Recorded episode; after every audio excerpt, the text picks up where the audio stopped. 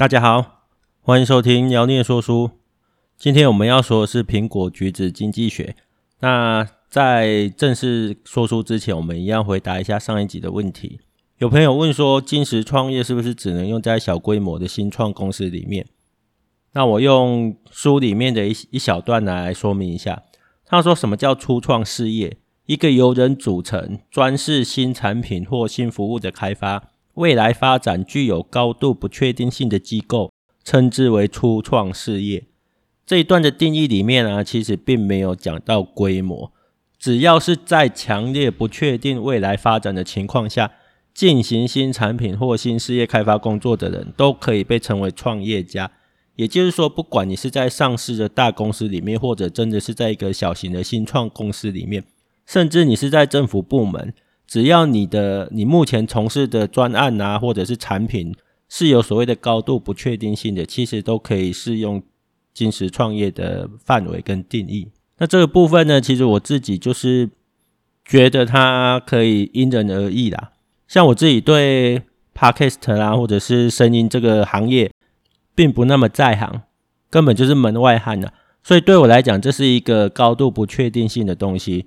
反过来讲，如果有人在相关的行业已经做了十几二十年的，对他来讲，可能就是耳熟能详啊，然后轻易上手的东西，也许对他来讲就不是什么高度不确定性的，那他当然就可以做出一个比较完整的计划。那相对于我们这种大外行，你要做一个比较完整的计划出来，其实是困难度很高的。然后可能为了做这个计划，把自己搞得焦头烂额，然后很多事情反而会延宕下去。最后可能计划本身一点用处都没有，毕竟不是专业人士做出来计划一点一点可看性都没有啦。那这里就讲到另外一个问题，就是有人跟我讲说，其实计划还是很重要啊。当然没有说计划不重要。我用《Google 模式》这本书来说明一下这个问题。《Google 模式》是艾迪克·史密特写的，他是 Google 董事会的执行主席。他当初被 Google 挖角的时候呢，新官上任三三把火嘛，他就。做了一份很缜密的计划，然后打算里面就写的洋洋洒洒，打算怎么带领着公司前进啊、成长啊这些。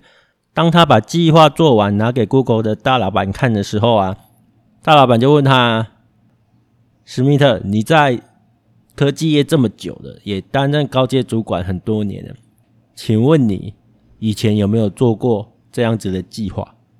哦，史密特回答：“当然有啊，做过不少次嘛。”那你有没有哪一次真的把计划完整无误的执行过？史密特史密特自己想了一下，然后尴尬的摇摇头，连一次都没有，连一次都没有。那大老板就问了：“那你做这个计划干什么？”把计划放下来，我们要开始工作了。其实有创业过的人就知道，计划真的赶不上变化。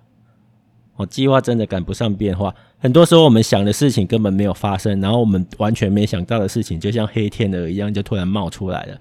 所以其实，与其在那边做一个长久、看起来可靠、好看的计划，还不如就学学软体界的敏捷开发，我觉得比较实在一点。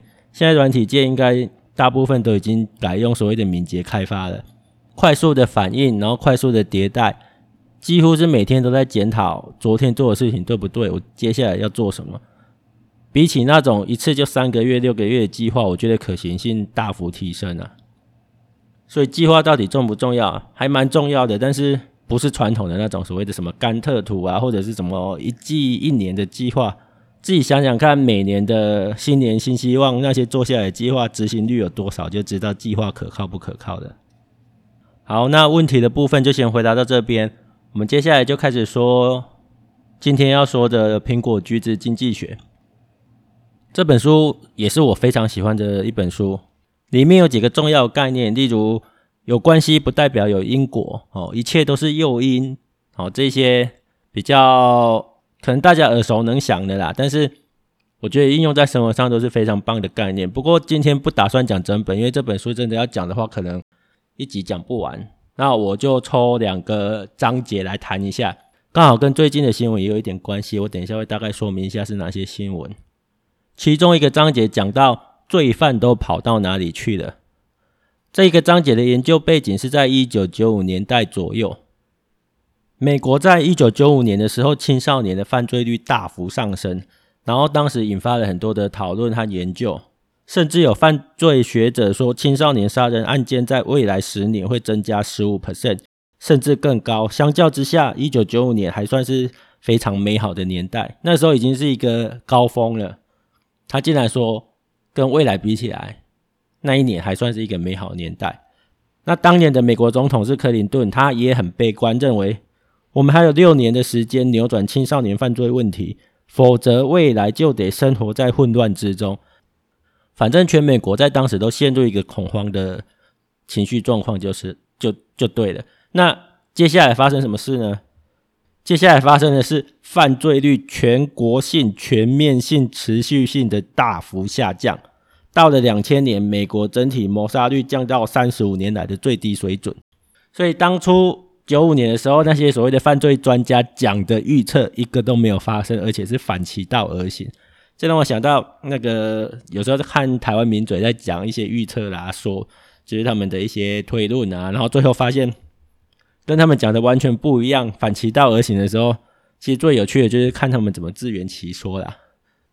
总之呢，在犯罪率大幅下降之后，当然就会开始研究到底发生了什么事情啊。那各种理论都有，说法很多种哈。警察会跑出来邀功啊，当时的纽约市长也说是他的功劳啊。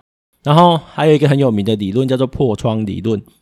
所谓的破窗理论呢，就是说如果有一栋没有被使用的大楼或者是建筑，有一面窗子破掉了，你如果不去修理它，那它就会变成很容易变成犯罪分子聚集的温床。因为犯罪分子看到有一面窗子破掉，他们就很习惯的会拿石头啦或者其他的东西把其他的玻璃也跟着打碎。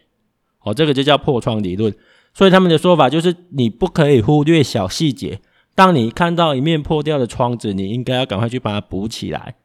如果一栋建筑哪怕它被废弃了，但是它外观看起来整齐、完好如初，它也不会变成犯罪分子聚集的温床。哦，就比较不会造引发犯罪率的上升。哦，这就是破破窗理论。有一阵子这个说法很有名啊，也常常被引用。但是后来证明这个说法其实没有什么理论根据，没有什么那个研究支持它。那苹果橘子经济学的作者其实把犯罪率下降的原因往前推了二十年，推到一九七三年一月二十二日，美国最高法院对洛伊韦德案判决。这个念起来漏漏等的法案，其实简单来讲就是堕胎合法化。当时一个闹得沸沸扬扬的。堕胎合法不合法的问题，在美国几乎是造成了保守派跟自由派的激烈的争辩。因为美国是天主教，应该是天主教还是基督教？他们教派很多，我不是很清楚。总之，这种天主教国家，他们对于堕胎这件事情，其实反应都跟台湾人是不太一样的。我们至少我周边的，我身边的人对于堕胎这件事情倒是没有太大的争议，就觉得父母自己讲好就好了啊。因为女性本来就对自己的身体有自主权嘛。不过当牵扯到宗教这一块的时候，就会很麻烦哦。因为保守派的就认为生命是上帝赋予的，我们怎么可以就是所谓的终止妊娠呢？这是对上帝的一种亵渎。其实我们回到现实面来谈哦，会想要堕胎总是有一些原因的。因为任何一位女性不希望把孩子生下来，往往都有很不得已的理由。好多往往都有很不得已的理由，她可能还没有结婚，或者是婚姻不美满，她可能没有财力抚养小孩，她可能认为自己不够稳定或生活不幸，或者是她根本有酗酒跟吸毒的问题，他可能也觉得自己太年轻或者还没有完成学业，不过却因为宗教因素哦，在国家的堕胎并没有完全合法化之前，他们不是不能随便堕胎的，所以当时其实有很多女性是会想办法跨州。因为有些州合法，有些州不合法，他们会想办法跨州去堕胎，甚至有些就会找一些不合法的医院帮他们处理。当年还有比较可怕的事情，就是杀婴案，因为没办法堕胎，然后又生下来又实在不想养的时候，就会直接把婴儿杀了。这是在美国发生的，不是在什么第三世界哦，哦，这是在美国发生的。洛伊韦德案通过法案的头一年，全美约有七十五万妇女堕胎。到了一九八零年代，堕胎数达到了一百六十万人，然后之后呢，就维持在这个水平。所以在这法案合法之前，其实有八十五万以上的妇女是不能合法堕胎的。哦，这是一个非常恐怖的数字。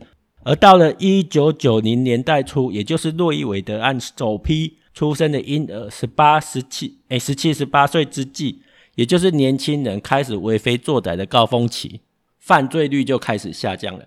简单的说，就是这一群最有可能犯罪的小孩子没有被生下来。作者因为这一段描述，在美国被批斗、被骂得狗血淋头，甚至还有人直指他是社会达尔文、社会达尔文主义者，也就是纳粹。但是数字摆在眼前了，因为我们回过头来想，哪些女性最有可能自主的想要堕胎？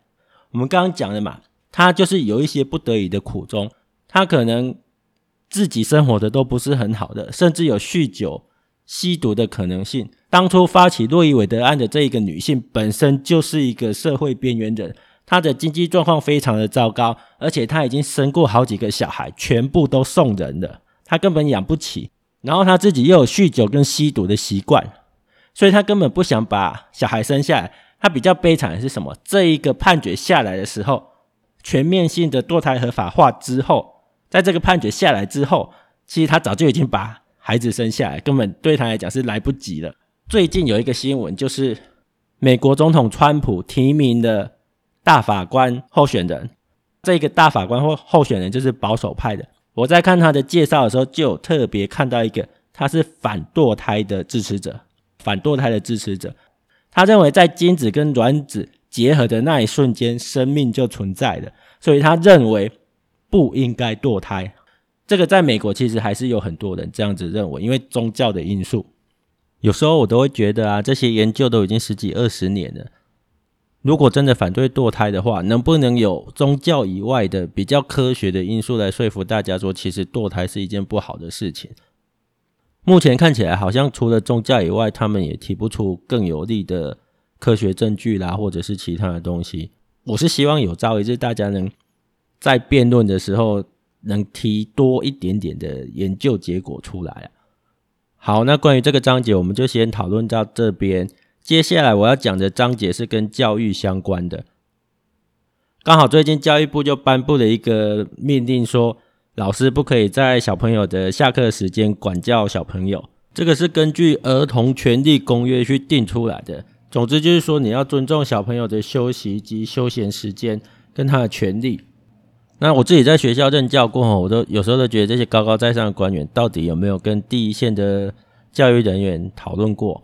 因为现在第一线教育人员其实还蛮忙的，你上课的时间当然要认真上课，然后个别同学的辅导本来就是会用上课以外的时间嘛，不然你用上课时间把个别同学抓来，你又说剥夺他的受教权，然后现在下课时间又不能应用，讲实在就是好到什么的，好到那些本来就不想管学生的老师啊。不过没几天，可能抗议的声音浪声浪太大了，教育部又赶快补了一个说明。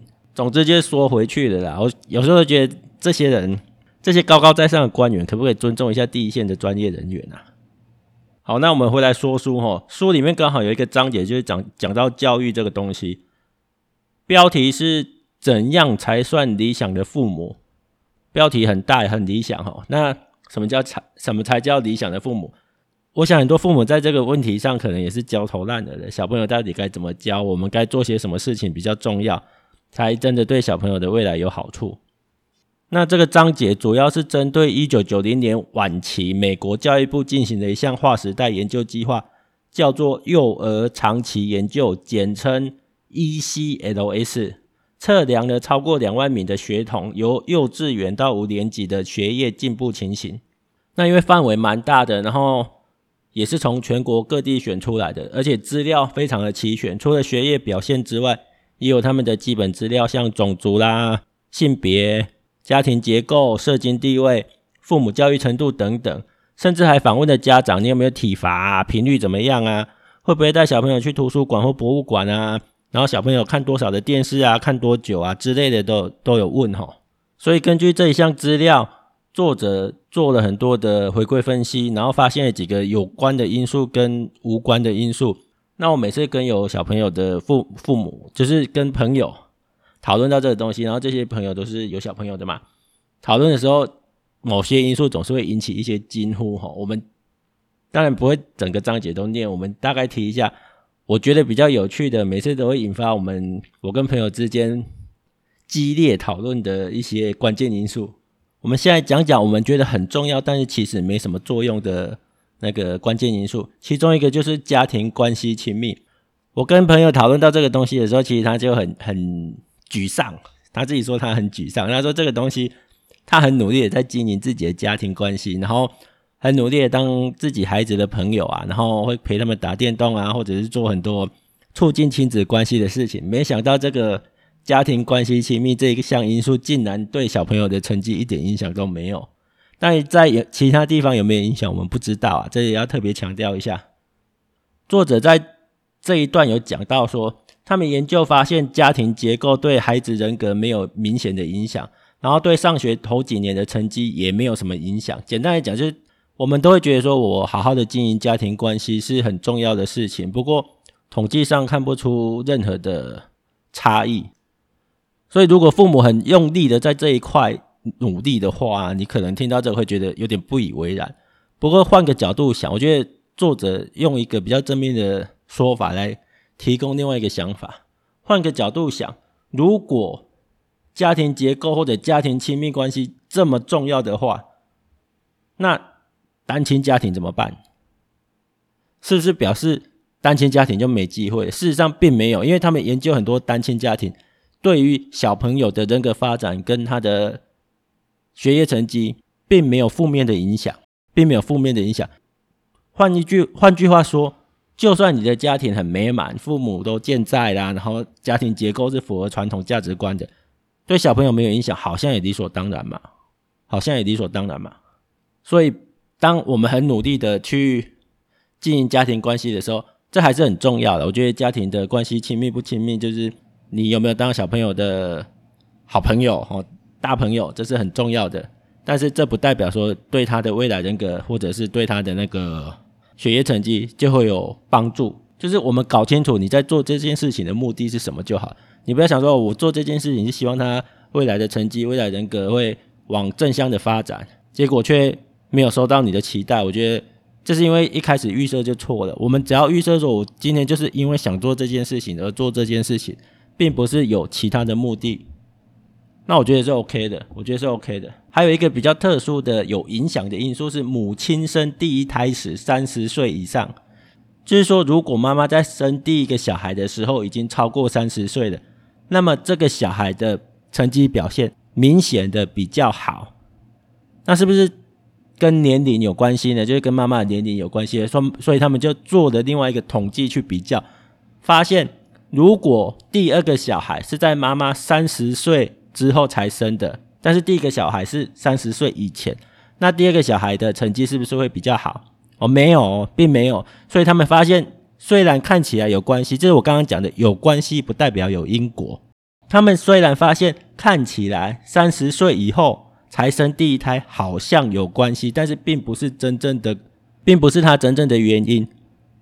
所以他们就深入的研究，认为母亲生第一胎时三十岁以上。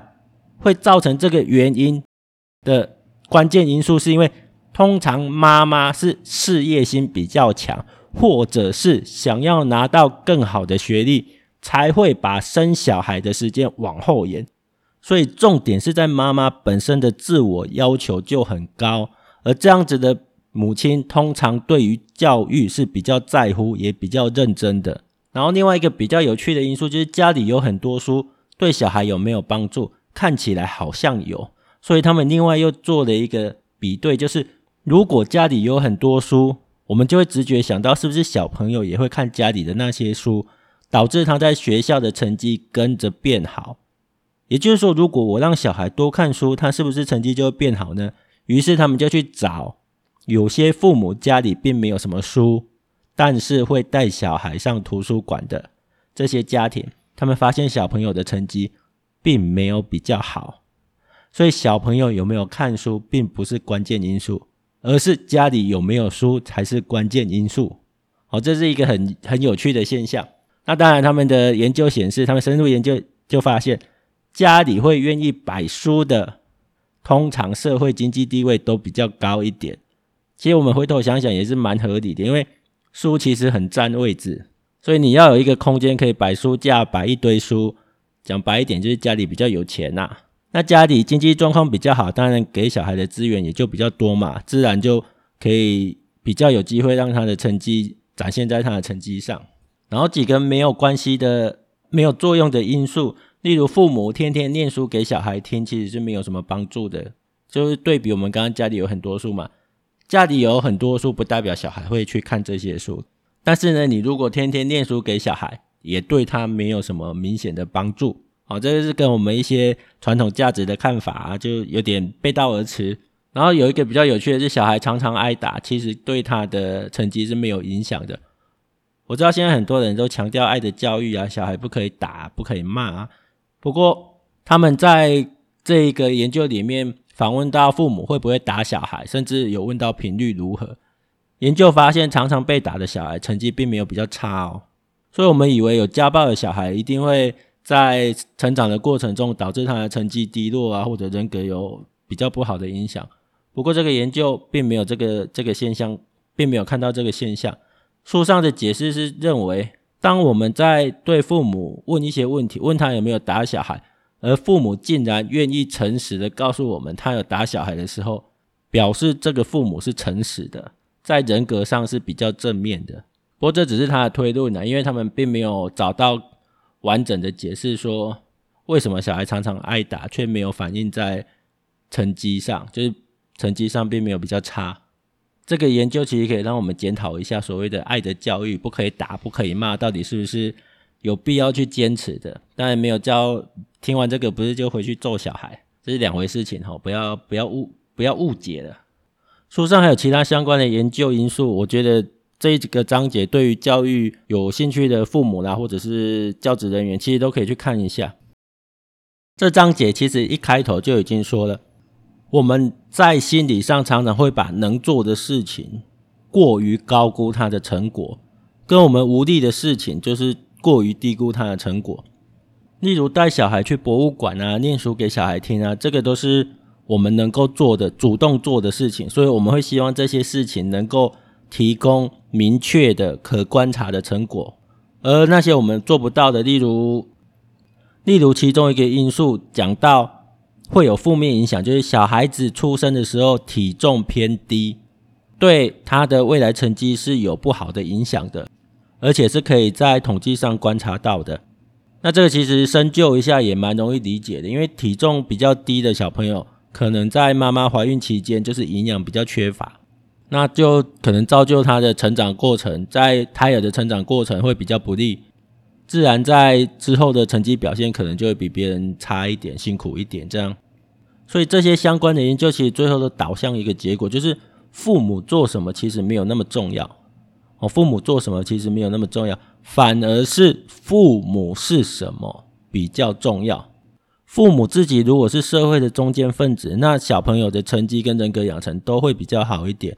反过来说，其实这个在我们刚刚的那个章节，犯罪率的那个章节就提到了。很多想要堕胎的女性，她本身就是经济条件不好，可能有酗酒、吸毒的习惯。那这样子的女性，就算勉强把小孩生下来，这些小孩也很容易体重偏低，然后之后呢，得不到更好的教育资源，最后除了成绩差之外，都有可能变成所谓的高犯罪风险族群。所以我们对比一下，一个是中产阶级，一个是可能在社会边缘挣扎求生的父母。这样子的两个家庭教育出来的小孩，其实关键在于出生，而不是在于父母做了什么。当然，中产阶级的家庭，父母会做一些比较正向的事情，也比较有资源能去做。而社会边缘，可能他父母本来就是毒贩啊，或者是被关啊、犯罪分子啊，能够对小孩做的教育本来就比较少一点，相关的教育资源本来就比较少一点。那在出身不好跟教育资源也匮乏的情况下，本来就容易出状况嘛。这是很容易理解的。那这里就提到，如果把一个经济状况比较不好家庭诞生下来的小孩交给中产阶级家庭领养的话，那是不是结果就不一样了？这个部分其实也有被研究，发现被领养的小孩成绩的表现远远不如其他小朋友。理由也很简单，因为这些被领养的小孩，通常也就是我们刚刚讲的，出生在一个资源比较匮乏的家庭，所以他在妈妈在怀孕的期间，根本也没办法给他足够的营养。然后呢，可能他成长的过程营养也相对的比较匮乏，整体竞争力在成长的过程就已经落后人家一大截了。哪怕你被领养了，也没有办法改变你的出生。不过也不用太悲观哦，因为作者有把研究拉长，看到这些小朋友成长之后的状况。数据显示，小朋友在成年之后，原生家庭的影响就会慢慢弱化，逐渐趋近于成长家庭。所以这个应该就是之后的，毕竟我们有什么青春期啊这些东西的，慢慢的可能在比较好的家庭环境下，营养充足了，你的成长就会跟上来，慢慢的就可以摆脱原生家庭的影响。好，我们为这一章做个简单的总结。总之就是，父母想要把教育搞好，你就先以身作则。事实上，我自己在带小朋友的时候，常常就会听到小朋友抱怨啊，就是老师叫我读书，老师叫我读书，自己都不念书。小朋友是很聪明的，他其实就是看着父母，然后模仿父母。所以，当父母要求他做一些自己都没在做的事情的时候，其实常常都是事倍功半哦。那再就是出生，其实影响一个人非常非常的庞大，所以。记得在怀孕期间跟成长期间，该顾的要顾，然后让小朋友长得好一点，这比较实在啊。现在很多人喜欢讲什么“你的孩子不是你的孩子”，看完这个章节，我会觉得你的孩子就是你的孩子啊，因为从怀孕开始到后来的成长期，你给他的其实都会影响他一辈子。小孩就是会跟父母很像啦。那与其父母在那边想我要做什么做什么做什么，你就把自己做好，当一个榜样。我想这是教育最重要的事情。我自己是教职人员，我会觉得说，教职人员有时候也是小朋友的榜样，所以教职人员自己也要好好的把自己的角色扮演好。最后，我们总结一下今天说的苹果橘子经济学，我们谈了两个章节，一个是堕胎跟犯罪率的关系，还有一个是跟教育相关的。我觉得这两个章节是我在这本书读完这本书之后最常跟人家提到的两个章节，很建议大家自己去看，因为里面的很多数字我不会在。节目上念出来那太无聊了，不过它的数据很丰富，我真的很建议大家找时间把它好好的看一遍。那前面的章节跟后续的几个章节跟相关系列又出了好几本书，有机会的话我们再找时间来说一下。那今天的节目就先到这边，谢谢大家的收听。